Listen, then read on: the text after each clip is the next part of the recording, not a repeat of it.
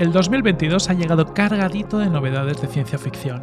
El género está más vivo que nunca y podemos disfrutar tanto de autores internacionales como de mucha ciencia ficción en español, lo cual es muy de agradecer. En este episodio de Cifitec repasamos los 7 libros de ciencia ficción que más me han llamado la atención en lo que llevamos de año, en lo que llevamos de 2022, este primer trimestre, que acabamos de terminar.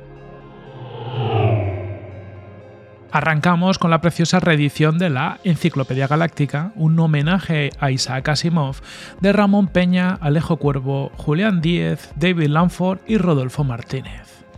Gigamés, que sabe muy bien lo que se hace y también el impacto que tienen las adaptaciones de libros a series de televisión tras el exitazo de Canción de Hielo y Fuego, que ellos fueron los editores, pues Gigamés se ha animado a reeditar esta obra al calor de la adaptación a serie de la saga de la Fundación por parte de Apple TV Plus. La Enciclopedia Galáctica tiene mucho de enciclopedia, como su propio nombre indica, y de hecho el grueso del volumen es un diccionario que recoge los principales términos, personajes y lugares que aparecen en los relatos y novelas de Asimov. Le acompañan una biografía de Asimov y una muy útil línea temporal de los acontecimientos que pasan en las series de los robots y de la Fundación, que permite tanto visionar de una atacada la línea histórica de los acontecimientos, es decir, hacerse una idea de todo lo que ha ido pasando en absolutamente toda la obra de Asimov, como también facilitarnos la vida a la hora de revisitar la jugosísima obra del maestro de la ciencia ficción.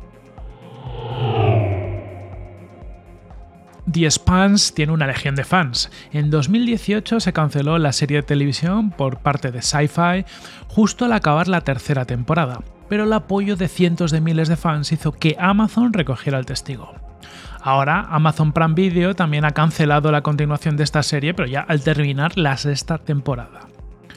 Pero aunque en la pequeña pantalla no siga por ahora, la historia continúa en los libros de esta querida y laureada serie que en el 2020 ganó el Lugo a la mejor serie de ciencia ficción. En enero, Nova lanzaba la traducción de El alzamiento del Persepolis, que es el séptimo libro de la saga, este, en este séptimo libro nos podemos seguir disfrutando del universo de The Spans, aunque en esta ocasión 28 años después de lo que sucede en la sexta entrega. La tripulación de la envejecida Rocinante está todavía junta, trabajando para la Unión de Transporte, que tiene el control de la estación Ring y de los 1300 mundos a los que conducen las puertas. Nadie ha tenido noticias del almirante Duarte y su flota rebelde en los 30 años transcurridos desde que se separaron de la Armada de la República del Congreso de Marte. Han pasado ese tiempo en el sistema Laconia, construyendo una flota avanzada utilizando tecnología sobrante de los creadores de protomoléculas. Como era de esperar, el viejo enemigo regresa. Las nuevas tecnologías se enfrentan a las antiguas al tiempo que el histórico conflicto de la humanidad vuelve a adoptar sus antiguos patrones de guerra. Pero la naturaleza humana no es el único enemigo y las fuerzas desatadas también exigen que se pague un precio. Un precio que cambiará a la humanidad y a la Rocinante para siempre.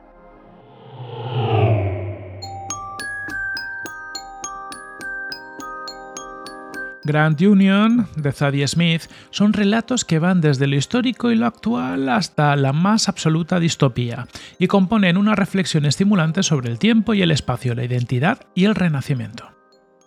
Ediciones Salamandra nos trae una apuesta distinta pero estimulante, una visión casi profética sobre el tiempo y el espacio, la identidad y el renacimiento, los legados que acechan nuestro presente y los posibles futuros que amenazan con llegar. No esperes, eso sí, una serie de cuentos interrelacionados. No existe coherencia entre ellos. Son piezas independientes con vida propia que fueron escritos en distintos momentos para varios medios.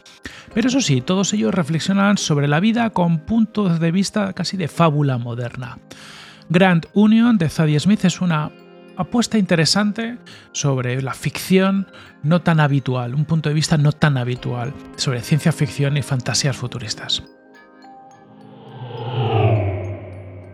Nova publica otra de las obras de Cixin Liu, el autor de ciencia ficción más prolífico y popular de China, y de quien he devorado todo lo que he podido encontrar desde que di con el problema de los tres cuerpos. En Sobre hormigas y dinosaurios, Liu conecta pues, con temas políticos y la amenaza del cambio climático, pero desde una alianza entre hormigas y dinosaurios que sucede durante el periodo Cretácico Superior.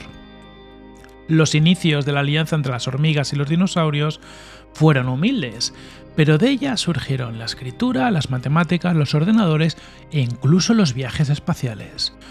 Una verdadera era de las maravillas que, sin embargo, hará pagar un alto precio a la biosfera de la Tierra y a quienes dependen de ella. Pese a todo, los dinosaurios se negarán a escuchar la advertencia de las hormigas sobre el inminente colapso ecológico y al hacerlo dejarán a la Federación Fórmica frente a un único dilema, destruir a los dinosaurios, aniquilar una civilización o morir junto a ellos. Curiosamente, no es la única obra de Cixin Liu donde aparecen hormigas y dinosaurios, ya que en el relato El Gran Devorador, que aparece en el libro de los relatos de la Tierra Errante, vemos un contexto similar. Quizás una conexión bien planteada por el propio Liu, o que simplemente puede ser que le tenga mucho cariño a estos adorables bichejos.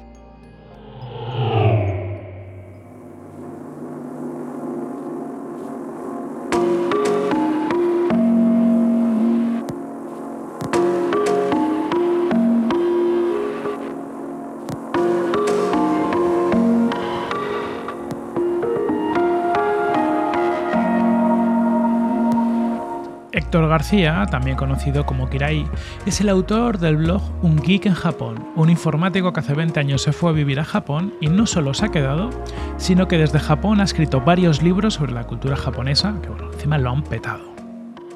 Minotauro publica La Era de la Eternidad, la primera incursión de Héctor García en la ciencia ficción, en una mezcla entre thriller, novela de ciencia ficción, amor, fantasía y evidentemente con mucha ambientación japonesa. La vida de Nathan, un solitario diseñador de relojes, da un misterioso vuelco tras reencontrarse con una vieja foto suya junto a Mia. Ella fue su amor platónico de adolescencia, pero su amor nunca traspasó los límites de su imaginación. Mia se fue a vivir a Japón con su familia justo antes de que empezaran sus estudios universitarios, separándolos para siempre. 20 años después, tras una serie de eventos en cadena, llevan a Nathan a subirse al avión viajando hasta Kioto, donde le espera una aventura que jamás habría podido imaginar. La Era de la Eternidad es, además de un thriller tecnológico ambientado en Japón y una novela de amor, una brillante reflexión sobre lo que significa ser humano en una sociedad cada vez más virtual. Minotauro también publica Simbiosis, la novela de Bruno Puelles, finalista del premio Minotauro de 2020. la verdad que mola mucho que Minotauro también empiece a publicar a los finalistas y no solo a los ganadores de premio Minotauro y su apuesta por los contenidos de autores españoles o escritos en español. Esta novela nos sitúa en el año 2000. La raza alienígena Ilin llega a la Tierra y pacta un acuerdo con la humanidad para tener una relación simbiótica. Básicamente ofrecen sus conocimientos y tecnología a cambio de compartir sus cuerpos y los recursos terrestres. A pesar de haber algunos detractores, la nueva vida entre humanos e Ilin trae consigo grandes beneficios, entre ellos un drástico descenso de la criminalidad.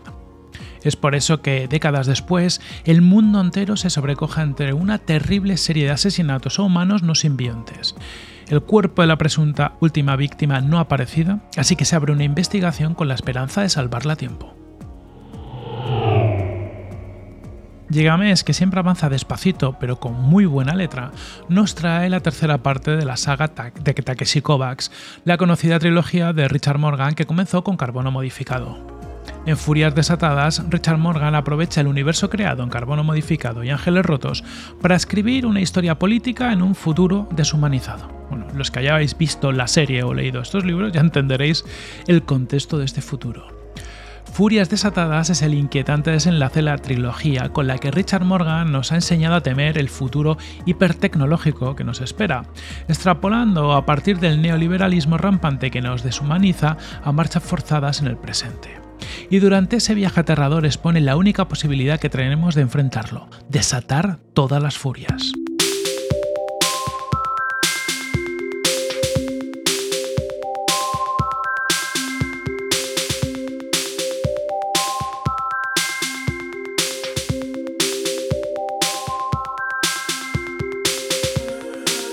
Si te ha gustado el episodio de la semana, ya sabes, suscríbete en Apple Podcasts, Spotify, Evox Google Podcast o la plataforma de podcasting que te salga de las narices. Recuerda que hay episodios premium a los que se accede pagando una pequeña cantidad que me permite invertir para seguir creciendo este proyecto. Tienes más info y te puedes suscribir en cifitech.com. También tenemos una newsletter semanal, esta es gratuita, donde además de estos episodios encontrarás una recopilación de noticias cifitiqueras sin desperdicio. También la info para suscribirte la tienes en cifitech.com. Ahora sí que sí, hasta la próxima semana, larga vida y prosperidad.